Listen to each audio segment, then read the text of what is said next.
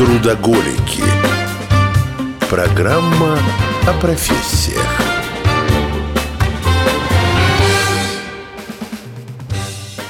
Привет. Привет. Семен Чайка. Евгения Иванкина. Ну и программа «Трудоголики» сегодня. Мы сегодня разбираем очень важную, интересную профессию. Учитель. Учитель. Коротко, лаконично и понятно, но титры будут долгими. У нас сегодня в гостях Андрей Михайлович Райгородский, доктор физико-математических наук, главный научный сотрудник, заведующий лабораторией продвинутой комбинаторики и сетевых приложений, заведующий кафедрой дискретной математики Московского физико-технического института, директор физтехшколы прикладной математики и информатики и, конечно же, учитель математики. Выдохни. Фу. Как все Андрей красиво. Михайлович, Добрый день, товарищи. Да, это, конечно, все ужасно звучит. Я понимаю, очень много титулов. Я бы, честно говоря, может, всеми произносил. Ну, уже произнесли. Ну, они уже произнесены. Надо подчеркнуть значимость нашего гостя. Я задам сейчас вопрос наивный, безусловно, особенно когда речь идет о учителе математики. Кто такой учитель? Ну, это такой комплексный вопрос, на самом Знаю. деле, кто такой учитель. Вот видите, да, я как бы человек-то больше, может быть, от университета, чем от школы. Хотя вот тут было произнесено такое заклинание физтехшкола прикладной математики и информатики. Это на самом деле тоже не совсем школа в таком общеобразовательном смысле, это факультет университета, а университет в данном случае это Московский физико-технический институт. Тем не менее, к школе я, конечно, имею тоже отношение, очень много преподаю у разных школьников, и одно время даже подвязался как ну, почти штатный учитель в школе номер 179.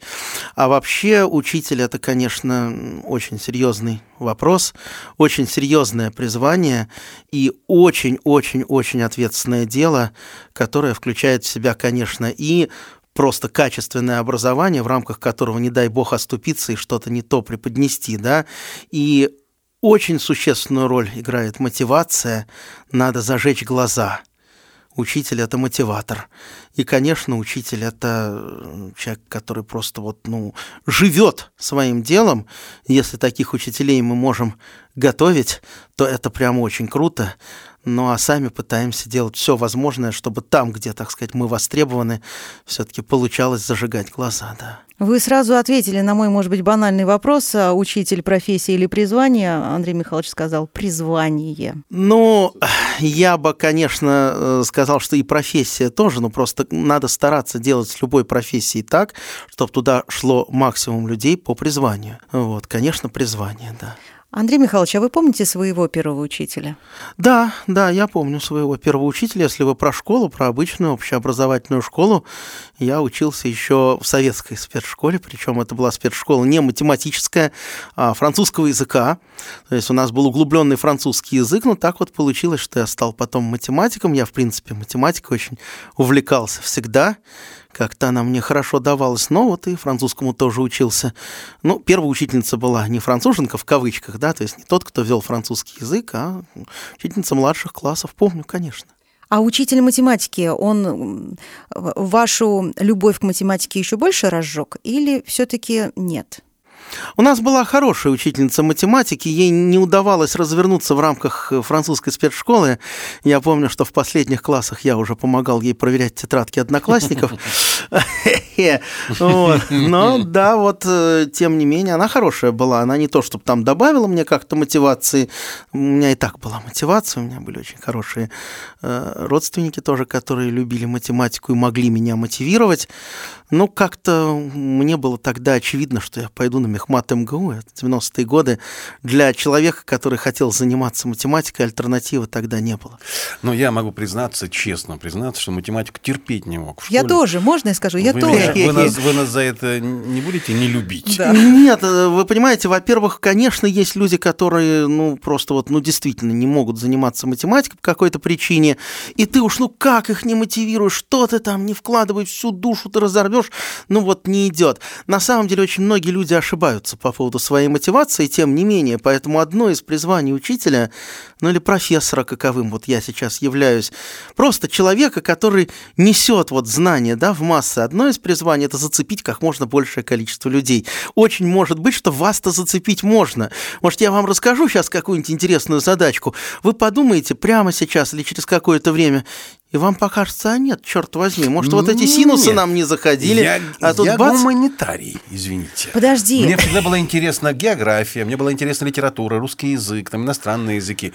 Математику я старался обходить стороной, Семён. при том, что у меня классная руководитель была математичка, и она тоже не могла заставить. Вот как. Ну, может быть, надо не заставить, может, надо вот неожиданно что-то переключить, перещелкнуть. Иногда это случается. То есть очень многие люди, которые думают, что они гуманитарии настолько, что они не воспринимают математику, они ошибаются в этом. Потому что я вам сейчас парадоксальные вещи буду говорить. Я считаю, что математика именно как чистая наука.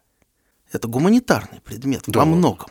Да, потому что стиль мышления математика, который доказывает теоремы, не прикладника, который применяет эти теоремы на практике, а вот именно чистого математика, который мотивируется тем, чтобы открыть истину в каком-то идеальном мире. Вот стиль мышления этого человека, он сродни стилю мышления гуманитария. Когда человек занимается спекулятивной историей и пытается между собой сопоставлять какие-то факты, действуя как, знаете, как следователь, да, это человек, который на самом деле рассуждает логически и сопоставляет между собой много разных фактов и областей. То же самое делает математик, когда доказывает свою теорему. Это в первую очередь логика, это даже не числа. Это попытка быстро сассоциировать между собой какие-то разные области, которые первоначально кажутся не связанными между собой. И чистый математик говорит, вот, где-то есть идеальный мир, в нем находятся идеи и доказательств теорем, как у Платона. И вот я сейчас сюда загляну, и, как знаете, выну из головы шар. Хе-хе. Ну и положи его обратно. Да нет, вот, вот загляну и увижу что-то такое удивительное, чего раньше никто не видел. Оно есть, оно дано, но мы его еще не видели.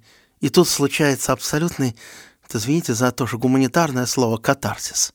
Ну или катарсис, если вам больше нравится ударение на первом слоге.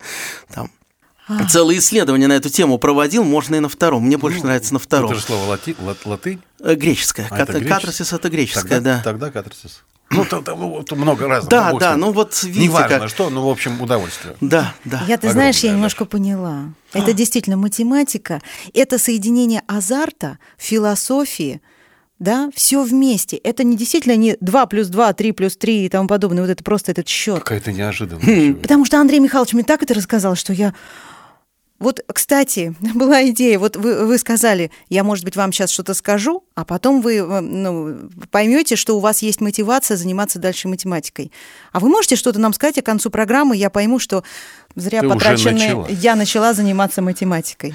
Не, ну есть просто какие-то разные для разных людей факты, которые вот вызывают у них этот самый катарсис или катарсис.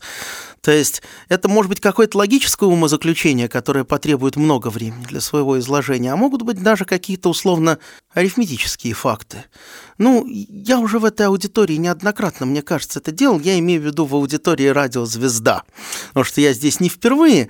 И я помню, что я записывал какие-то ролики небольшие. Вот там одна из задачек, которую я очень люблю цитировать, это история про совершенные числа. Вот они так называются еще с древности. Совершенство их следующее. Вот возьмем число 6. Так. Вот 6. Ну, все знают, что такое делитель числа. Даже те, кто не любит математику, знают, что какое-то число является делителем. Вот 6 делится на 5. Не Нет. делится, правда же? И на 4 не делится. Но оно на себя делится, но это какая-то банальность. Бог с ним, что на себя делится. Давайте считать только те делители, которые с ним не совпадают. То есть 3 делитель шестерки, да? Да. 2 делитель шестерки и И 1. А теперь давайте возьмем и сложим. 3, 2 и 1. Шесть. Гениально. Видите, как У меня здорово. так плечи сразу, знаешь, Да, как да, да, да. Подвинул меня сразу. профессор назвал гением. Предчувствие катарсиса, да? Хе-хе. Теперь возьмем число 28. Ну, я не знаю, есть у нас время или нету, но посчитайте делители числа 28. Это долго, у нас осталось 40 секунд до Давайте конца этого блока. забьем. Но каждый из вас может взять все делители числа 28, кроме самой 28, Так. сложить, И будет 28. и будет 28. Гениально. Потрясающе. Я тут недавно, знаете, какую математическую? Есть 30 секунд, расскажу. Э, 1028 – это вот сумма. Если взять трехзначное число, от, от большей цифры к меньшей, там 752, например, вычесть из него д- э, 257, то есть в обратную сторону, Ага. потом прибавить э, то, что получилось в обратную сторону, получается 1028 во всех случаях. Гениально. Как это объяснить? Ну, за 10 секунд, которые остались, я не объясню. Объясню. Понятно. Ну, За я думаю, что это не 10 очень минут сложно. объясним. Ну, попробуем. Давай попробуем Давай. следующие 10 минут, Ну, пока посмотрим, прервемся посмотрим. ненадолго. да. Трудоголики. Программа о профессиях. Мы сегодня разбираем Профессия учителя. профессию учителя. Да, нельзя говорить разбираем. Мы сегодня с учителем. У нас сегодня в гостях учитель, учитель математики. Андрей Михайлович Райгородский, как учитель математики? Профессор. Профессор Все математики. потом еще, да, чтобы время не занимать. Какая была эм, вот эта первая часть нашего разговора, какая увлекательная была? Мне даже не хотелось ни, ни- ни спрашивать, ни говорить, я просто слушал с таким Кстати, восторгом. если кто-то прослушал эту первую восторгом. часть разговора нашего, Ну, то то, пропустил. можно пропустил, Типа да, того, то да. можно совершенно спокойно это услышать на нашей странице ВКонтакте, а также на всех стриминговых площадках наш подкаст Трудоголики. Чудесно. Вот там можно все пропущенное услышать. Э, Ну хорошо, учитель. Вот если мы говорим об учителе как о воспитателе или образователе, вечный спор, да, должна воспитывать вроде как семья, а учитель должен учить. Но я помню старую советскую школу, где все учителя заявляли буквально, что учитель еще и воспитатель. Как вы к этому относитесь? Ну, смотрите, ну невозможно, конечно, сделать так, чтобы каждый учитель в одинаковой мере нес воспитательную функцию, образовательную. Ну, важно, чтобы он мотивировал, важно, чтобы он показывал какой-то собою пример, что вот он сам любит свою дисциплину, он-то сам любит свою науку. Если он ее любит и несет э, школьнику или там, студенту, с кем мы общаемся, вот эту любовь доносит каким-то образом, это же есть по большому счету воспитательная функция. Если вы имеете в виду воспитание в плане поставить на горох или там выпороть с помощью розок, ну, я думаю, что действительно семья, конечно, должна в первую очередь с этим справляться, но э, есть проблема, которую точно нужно всегда обозначать, это то, что учитель во многом, особенно школьный учитель, сейчас оказался в таком подчиненном очень положении, и его кто хочешь пинает. Вот это нехорошо. Конечно, он должен иметь возможность влиять на детей, а не только оглядываться на то, что сейчас его, не дай бог, проплющат, разругают за то, что он якобы не то делает. Все-таки у учителя должна быть определенная власть над своими учениками. Кстати, Андрей Михайлович, а вы часто на своем пути встречали, ну вот только честно, таких же увлеченных и таких же вовлеченных в профессию учителей, коллег ваших? Много ли таких, как вы? Ну, смотрите, когда я был школьником, у меня, конечно, были очень неплохие в целом учителя, но назвать среди них кого-то прям вот такого, чтобы он горел, горел, наверное, я не могу. Хотя были прям очень хорошие, были похуже, разные были люди. А вот когда я уже стал заниматься сам преподавательской деятельностью, научной деятельностью в университете, на физтехе, вот тут я уже, конечно, познакомился с большим количеством потрясающих, конечно, педагогов. По всей стране есть очень сильные люди, в каждом, ну не в каждом, но в очень многих регионах есть э, мои коллеги, друзья, которых я всячески стараюсь тоже поддерживать, поскольку в регионах все-таки достаточно трудно развиваться, они все бьются за это и делают потрясающую работу. И вот мы, как э, физтех, я лично, как человек, который постоянно ездит по регионам, читает лекции, встречается и со школьниками, и со студентами тамошними, и с педагогами, делаем все возможное для того, чтобы им как-то немножко легче жилось.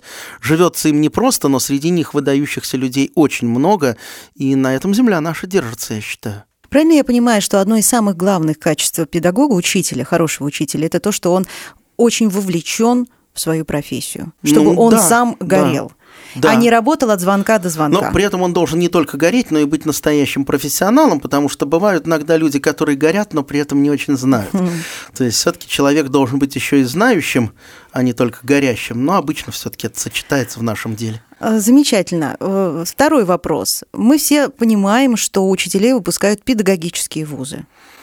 Это, к сожалению, в наше время достаточно спорное утверждение. Как? педагогические, педагогические вузы находятся в очень тяжелом положении в наше время. Их в достаточной степени как бы это сказать, ну, не подразвалили, конечно, ну, можно и так выразиться, чего уж греха таить. То есть, к сожалению, э, педагогические вузы сейчас находятся в некотором загоне, и с этим приходится тоже как-то вот э, соотноситься, что ли, если можно так выразиться. То есть, во многом классические университеты сейчас в том числе борются за то, чтобы и в рамках своих образовательных программ находить возможность для мотивации людей, которые станут потом учителями высокого уровня. Слушайте. И вот мы на физтехе это делаем, и много где еще это делается. То есть я правильно понимаю, что ведущие вузы, МГУ, МГИМО, они также могут выпустить учителя, который пойдет в школу работать? Или... Ну, там, конечно, требуется определенная квалификация, там какие-то... Какие-то должны быть специальные предметы да, для Да, специальные для школы. предметы должны быть, типа психологии, педагогики. Но да. вот мы, например, на физтехе такие предметы ввели для людей, которые хотят надеются захотеть, может быть, Я захотят когда-нибудь стать задать, учителем. может быть, не очень, э, ну, скажем так, корректный вопрос, но не могу его не задать. Нет ли у вас ощущения, что в педвузы идут люди по остаточному принципу очень часто? Да. Когда не поступил туда, куда хотел, например, а потом, ну, в педвуз вроде как и не так сложно. Но я говорю, что вот это, к сожалению, системная проблема. Одно плодит другое. То есть и педвузы очень плохо сейчас поддерживаются, к сожалению. И это, конечно, приводит к тому, что в них идут в том числе и по остаточному принципу. Конечно, если бы туда как-то вот нагнать. Конкурсы были большие, да. и было престижно. Так, может быть, тогда нагнать это нужно... побольше пафоса, давайте я так не, не, не, я не про пафос, я про, нет, фина... нет, вот я про, фина... я про финансы. Ну, Если финансы. учителям платить много, а это важно... Потому чтобы что... это стало престижно, чтобы ты хочешь стало престижно, конечно, профессия. потому что профессия учителя... Это один из очень серьезных вопросов, Это важная профессия. Важен. Нельзя решить проблему только финансовыми вливаниями, Нельзя, но без да? них невозможно, потому что я же говорю, я езжу по регионам очень много, и, конечно, я со всеми общаюсь, я прекрасно знаю, какие какие зарплаты у нас в регионах. Это полная катастрофа, к сожалению. Вот просто полная катастрофа. У меня есть, говорю, в 20-30 регионах коллеги, которых я очень люблю и уважаю, которые действительно совершают со своей стороны подвиги трудовые, ратные на почве образования и педагогики. Вот. Но им очень тяжело, потому что в средних школах действительно и эта проблема, ну и это может быть в первую очередь проблема, конечно, есть денег очень мало учителям платят, это надо точно растить. Это не единственное, что надо делать, но зарплаты растить нужно, это кажется банальностью. А может быть тогда, в принципе, извините mm-hmm. за такую, может быть, в какой-то степени глупость, закрыть нафиг все эти педагогические вузы и открывать просто факультеты на, ну, в таких университетах, которые готовят специалистов в конкретной области. Да. Я бы не закрывал, потому что в педагогических вузах на самом деле до сих пор есть много очень содержательных кадров. Надо несколько пересмотреть систему работы с ними. И на самом деле, опять же, я знаю очень много и в Москве, и в Санкт-Петербурге, и по Э, казалось бы, менее таким продвинутым регионам людей, которые могут и реально участвуют в вопросе обсуждения того, как это правильно выстроить. Но сейчас вот пока не выстроено, давайте делать все возможное, чтобы точечно мотивировать. Я общаюсь и с педагогами. То есть я общаюсь с людьми, которые работают в педвузах. Они очень страдают, хотят развивать свою деятельность, но пока это вот немножко не коррелирует. Знаете, как цинично говорят зачастую, когда педагоги, ну и вообще люди, у которых невысокая зарплата, жалуются, им говорят, ну ты знал, куда идешь? Ты же понимал, что тут платят копейки. Что ты сейчас возбухаешь? Вот давай работаешь и работай. Как с этим быть? Ну так если зарплаты повысятся, тогда, наверное, уже такого не будет. Это когда да, а сейчас-то этого нет. Но люди все-таки... Ну, какая сейчас... мотивация у молодых идти учиться на педагога, если они понимают, что зарплата 3 копейки? Ну, мы вращаемся вокруг этой темы. Да, эта тема, конечно, одна из ключевых. Но я вроде уже это подтвердил, конечно, без этого ничего хорошего не будет. Поэтому, покуда это не делается, мы делаем просто все возможное, как вот эти ребята, которые трудятся в регионах и совершают чудеса, несмотря на зарплату. Ладно, задам другой вопрос. Вы же знали, какая невысокая зарплата в этой области? Чего пошли-то? Ну, я-то все-таки шел не на учителя, я пошел э, в МГУ учиться в матем... на математика, да, на ученого. А что, ученые э, много зарабатывают? Ну, по-разному. Я на самом деле, на самом деле, вот э, еще одна очень важная мысль, наверное, не очень много зарабатывают в среднем, это мы тоже понимаем. Хотя мы вот на физтехе сделали по возможности такую историю, что наши ученые зарабатывают очень хорошо.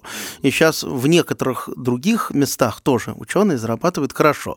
Система по стране в этом плане, к сожалению, тоже тоже нет, но опять вот мы бьемся за то, за что, до, до чего мы можем дотянуться. Вот докуда дотягиваемся, тем помогаем. Например, вот давайте я расскажу, это очень важная мысль. Мы придумали стипендию, называется «Наставник». Это стипендия для наших студентов. Почему мы это решили? И что мы вообще решили делать? Мы сказали, смотрите, физтех, он пылесосит по всей стране, он собирает лучших ребят из регионов, но вроде как мы тем самым объединяем регионы, да, то есть в регионах не остается учителей в еще большей степени, потому что к нам поступают топовые кадры, они у нас учатся. Давайте мы их замотивируем хотя бы на какое-то время возвращаться в свой регион. Mm. Значит, э, если молодой человек или девушка взаимодействуют со своим любимым центром, который его или ее вырастил, или с каким-то другим центром, или кружковым каким-то мероприятием, или какой-нибудь олимпиадой в том же Сириусе, или еще где-то, и нам это продемонстрировал, мы на конкурсной основе этим ребятам выдаем стипендию. Стипендию, в общем, очень солидную, 15 тысяч в месяц. Э, если человек продемонстрировал такие успехи, и это работает, то есть в очень многие центры наши ребята стали возвращаться и помогать им Слава Богу. развиваться. Отлично. Надо прерваться на этой приятной ноте. Мы прервемся. Трудоголики. Программа о профессиях. Мы продолжаем. Давай. У нас в гостях Андрей Михайлович Райгородский. Андрей Михайлович, а кого проще учить, школьников или студентов? Ой, хороший вопрос. Кстати, да. Э, хороший вопрос. На самом деле э, это не так важно. Важно, э, в какую группу школьников или в какую группу студентов ты попал. То есть важна первоначальная мотивация как правило, если говорить так, ну, усредненно, что ли, все-таки, наверное, школьники еще более свежий не загрубевший материал. То есть э, но вы понимаете, я-то человек избалованный в том смысле, что все-таки первое то, что я делаю, это я преподаю студентам, которые, как я уже говорил, являются топовыми бывшими школьниками по стране. То есть это победители, призеры всероссийских олимпиад по математике, информатике, физике, экономике и другим предметам. То есть это люди, которые очень замотивированы учиться, их, конечно, очень приятно учить. Но так я же с ними же и общаюсь как со школьниками, поэтому в этом месте разницы нет. А вот когда ты приезжаешь в какую-нибудь региональную школу, даже в московскую, и там вот этого топа нету, а черт его знает, наверное, проще зацепить все-таки школьников, потому что студент уже загрубел и говорит, слушайте, а нафига мне ваши эти катарсисы? Да я лучше заработаю там свои 100 тысяч на сайтиках или на чем-нибудь. И вот такого разубедить, конечно, уже гораздо труднее, потому что у школьника еще легче зажечь глаза. А если тут такой меркантильный подход, вот вы меня спрашиваете, зачем я пошел учиться там науке или образованию? Потому что мне было интересно. И я совершенно не знал, буду я ученым, буду ли я преподавателем, мне просто было интересно. И я всем говорю, вот это вот важнейшая мысль, если у вас есть средства к существованию, и у вас еще не потухли глаза на крутую науку, на интересное образование, идите туда, не бойтесь ничего – есть места, в которых можно заниматься хорошо наукой, есть места, в которых можно преподавать. Их много по стране, и мы будем делать все возможное, чтобы они плодились. Но, ребят, ну проинвестируйте вы в это, не забывайте вы про призвание свое, не закапывайте в землю, как говорится, талант.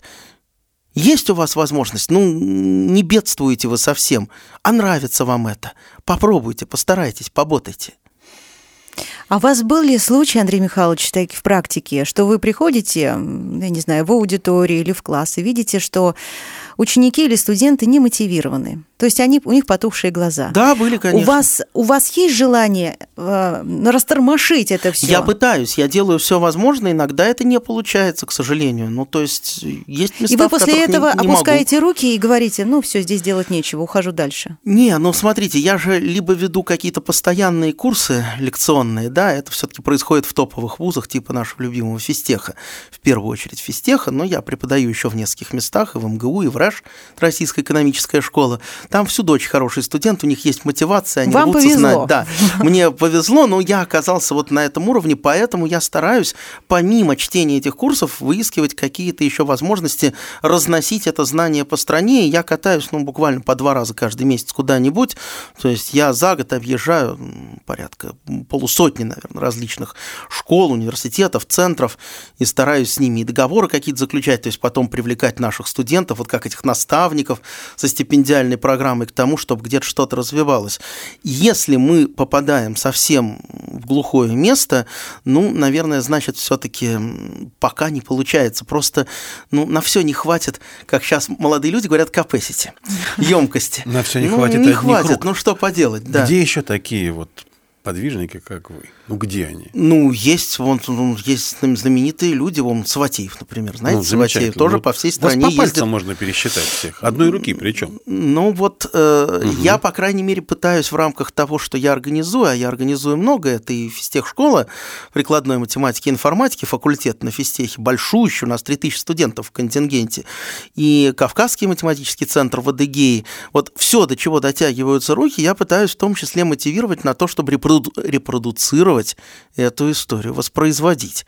Это значит, что мы готовим людей, мотивируем людей самих ездить и тоже что-то вот с горящими глазами людям рассказывать. Здорово. Андрей Михайлович, еще такой вопрос. Есть ли у вас ученик, который уже превзошел своего О, учителя? Интересно. А, смотря в каком отношении, это довольно трудный вопрос. У меня очень много учеников.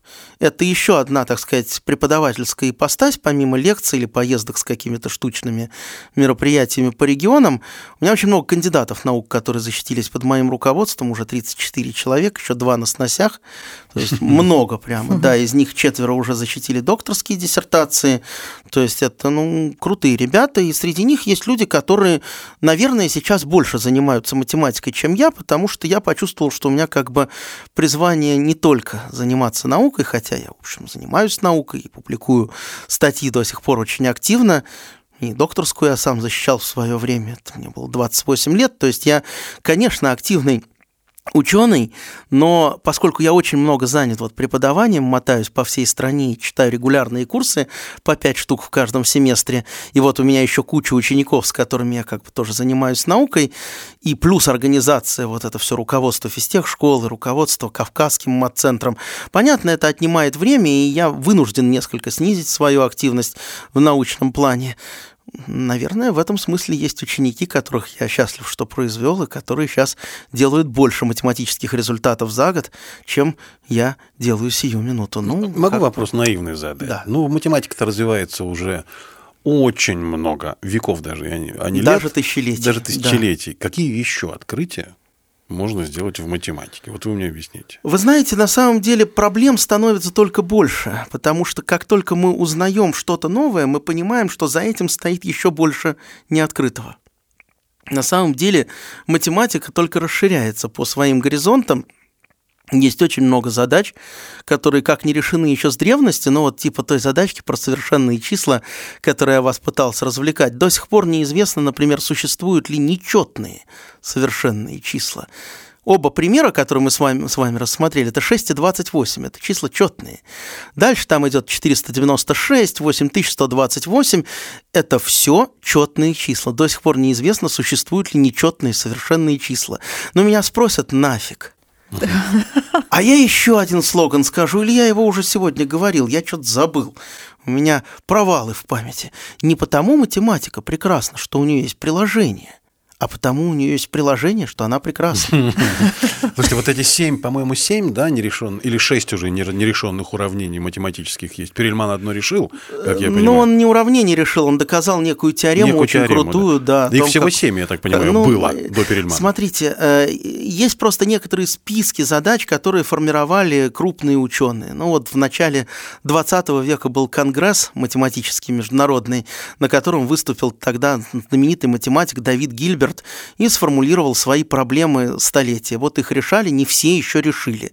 Потом э, на рубеже 20-21 века примерно то же самое делали другие математики и научные институты, которые говорили, вот если мы, например, э, докажем гипотезу Римана, то это будет прорыв тысячелетия. Или мы там докажем, что P не равно NP, что бы это ни значило, такая великая алгоритмическая проблема. Вот что бы это ни значило. Тогда это будет очень круто. Но не надо привязываться к этим числам. На самом деле задач в десятки раз больше, они все прекрасные, и решение каждой из них принесет как катарсис, так и новое знание в мир, и в конечном счете очень крутые приложения. Хорошо, у меня два вопроса возникло по ходу нашего с вами разговора. Андрей Михайлович, вы говорите, что, в принципе, у вас все время, вы трудоголик, все ваше время уходит в работу. На личную жизнь-то что-то остается? Слушайте, да, в общем, в каком-то смысле очень много действительно приходится, потому что я уже сказал, что три как бы рода деятельности, и, собственно, занятия наукой, и преподавание с мотанием по стране, и организация, да, вот физтех школы, Кавказского мат-центра и так далее, это действительно, ну, не 40 часов в неделю отнюдь. 80, там 100. Это действительно очень захватывающая, интересная деятельность, и как-то вот не хочется делить время. Но я умудряюсь, да, я умудряюсь, я очень люблю путешествовать, и я, в общем, путешествую с женой, с дочерью. Э, как-то совмещаю. Вот, например, у нас есть смена в Сириусе в июле. Ну, Сириус, Заодно известный образовательный центр, да? Вот мы там проводим целый месяц фактически. Ну, как проводим там? Жена с ребенком проводит месяц, а я мотаюсь туда-сюда. Пардон, а жена меня- тоже математик?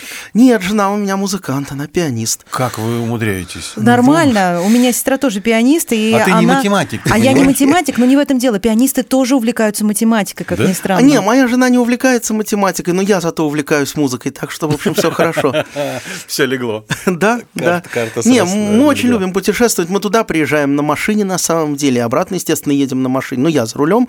Вот. А в течение месяца, покуда идет смена, я то там читаю лекции, то прилетаю в Москву на самолете и веду, собственно, прием на физтех. Это же июль, приемная кампания. Там очень много процессов, которые нужно в том числе и очно контролировать. Поэтому я вот за этот июль, например, слетал в Москву и обратно 6 раз. Ну, то есть 12 раз перелетел там через вот. Я это к чему еще вопрос задавала? Ведь учитель это действительно это как жизнь. То есть ты даже, когда заканчиваются твои уроки, ты все равно с этими учениками. Конечно. Проверить домашку. Проверить домашние. Ой, бедные учителя, к сожалению, не только домашку проверяют, они еще всякие отчеты пишут, но вроде потихоньку, как будто бы что-то там сдвигается, и это дело начинают уменьшать. Но я боюсь радоваться, потому что, по-моему, все равно отчетности до сих пор у учителей еще очень много, а им бы действительно быть с учениками. Вот это еще одна проблема, помимо низких зарплат, которую, конечно, важно обозначать. И еще один вопрос, который у меня возник. А, Вот, например, когда мы говорили о мотивации, мотивации школьников, чтобы они загорелись, их же можно, наверное, смотивировать не просто большими зарплатами, когда они овладеют этой наукой и будут получать большие деньги, но это же можно большой какой-то наградой. Например, если... Но Нобелевку точно не дадут. Ну, Нобелевку точно не дадут, но есть, наверное, ну, смотря какая-то какая самая математика, престижная. вот прикладные вещи, которые связаны с той же экономикой, там же фактически математика. В общем-то, Нэшу дали за математику, по большому-то счету, за теорию игр. Да, и тем самым прославиться, то есть можно им говорить, вот ты будешь крутым математиком, ты докажешь какую-то недоказум, никто в мире не, дока- не Можно, доказал, а ты можно. докажешь. Кого-то зажигает, Да, вот безусловно, мы это можно говорим. же. Конечно, конечно. Ну, сейчас прежде, знаете, как... Мало кого, конечно, зажигает, Вот-вот. потому что все-таки инвестировать надо слишком много времени, но кого-то зажигает. Я уверен, что этот э, подросток, которому ты будешь так увлеченно говорить, ты сможешь доказать недоказуемое, вот я тебе пытаюсь помочь, он говорит, сколько мне за это заплатят? Ты думаешь, ты уверен, что Сейчас неужели- Нет, некоторые не говорят, задают. некоторые загораются, но таких мало, к И вот сожалению. да, да, их мало. да. А вот как их заплатят на самом деле неплохо. Есть довольно много сейчас по стране центров, причем усилиями государства нашего тоже, а не только нашими личными усилиями, персональными, которые позволяют получать вполне приличную зарплату за то, что занимаешься наукой. Например, министерство объявило конкурс в 2017 еще году на создание математических научно-образовательных центров. И эта история процветает. Там было несколько волн, и по разным регионам были созданы такие центры. Вот один из них как раз тот, которым я руковожу на Кавказе, в Адыгее, в Майкопе. Вот удивительный маленький регион, маленький, казалось бы, университет, но вот там такая потрясающая точка роста, которая уже и до нашего появления там прекрасно работала со школьниками, а мы еще вот помогаем развивать э, образование на университетском уровне, бакалавриат, там магистратура и прочее, наука. И ребята идут, сейчас вот появились студенты у нас уже, которые пишут статьи. Конечно, там не безумные деньги, но, в общем, есть средства для того, чтобы ребят поддержать. На физтехе средств еще больше. Так что не стоит думать, что это совсем в загоне. Государство в этой истории на самом деле тоже очень старается участвовать. Ну, это круто. Вот это приятно слушать и слышать, что государство, наконец, как-то стало вкладываться и, и вот в эту сферу. Вкладывается системности, может быть, пока не хватает, но все над этим работают. На самом деле государство хочет помочь науке нашей стране. В это я свято верю. Это замечательно. Ну и в Две минуты у завершение, нас да, в осталось, завершение, Андрей Михайлович, все-таки меня не отпускает идея, которую, может быть, вы не согласитесь или, наоборот, согласитесь. Мне кажется, что э, человек э, вот в профессии, по профессии учителя, если ты чувствуешь в себе какие-то задатки педагога, Не обязательно, наверное, идти в педагогический вуз. Ты можешь э, не, не то что задатки, ты можешь в какую-то науку уйти, а потом из этого вуза, получив хорошие знания, Мгм. овладев еще какими-то прикладными, как работать с учениками, не знаю, там, какой там, какие предметы есть по подготовке. Очень многие хорошие на учителя ровно так и получаются. Я не, это не к тому, чтобы, не дай бог, развалить Закрыть, да, педвузы. все Да, не надо педвузы. ничего закрывать. Пусть растут все цветы. Но э, реально вот крутые педагоги в самых таких топовых хороших школах, которые умеют потом это ретранслировать дальше, это люди, которые окончили просто обычные классические университеты. Да, им, может быть, пришлось потом сделать какое-то ДПО, пройти переподготовку, но это все несложно. Ну, это требуется с точки зрения законодательства для того, чтобы стать штатным учителем. Очень многие учителя в очень хороших школах прошли именно такую подготовку, да. Согласился, ура, Андрей Михайлович, Мы к финалу-то и подошли с тем, что наконец-то все у нас вроде как складывается, и государство стало об этом заботиться хоть как-то. Хорошо, хоть что-то. И, в общем-то, и педагоги получаются, наверное, не регулярно, но достаточно часто хорошие. Нам надо заканчивать.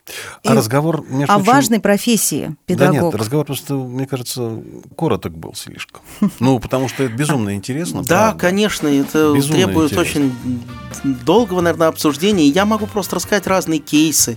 Это понятно, что за не сегодня. 35 минут не сделать. Не сегодня, Это да. уже не сегодня. Могу, но все бы учителя были такими, как наш сегодняшний гость. Да, представлю еще раз. Андрей Михайлович Райгородский, доктор физико-математических наук, главный научный сотрудник, заведующий лабораторией продвинутой комбинаторики и сетевых приложений, заведующий кафедрой дискретной математики Московского физико-технического института, директор физтехшколы прикладной математики и информатики. Мы сегодня говорили о профессии учитель математики. Круто. Андрей И разговор Михайлович, был спасибо замечательный. вам большое. Спасибо вам, всегда рад. Спасибо. До До свидания. Спасибо. свидания. Трудоголики.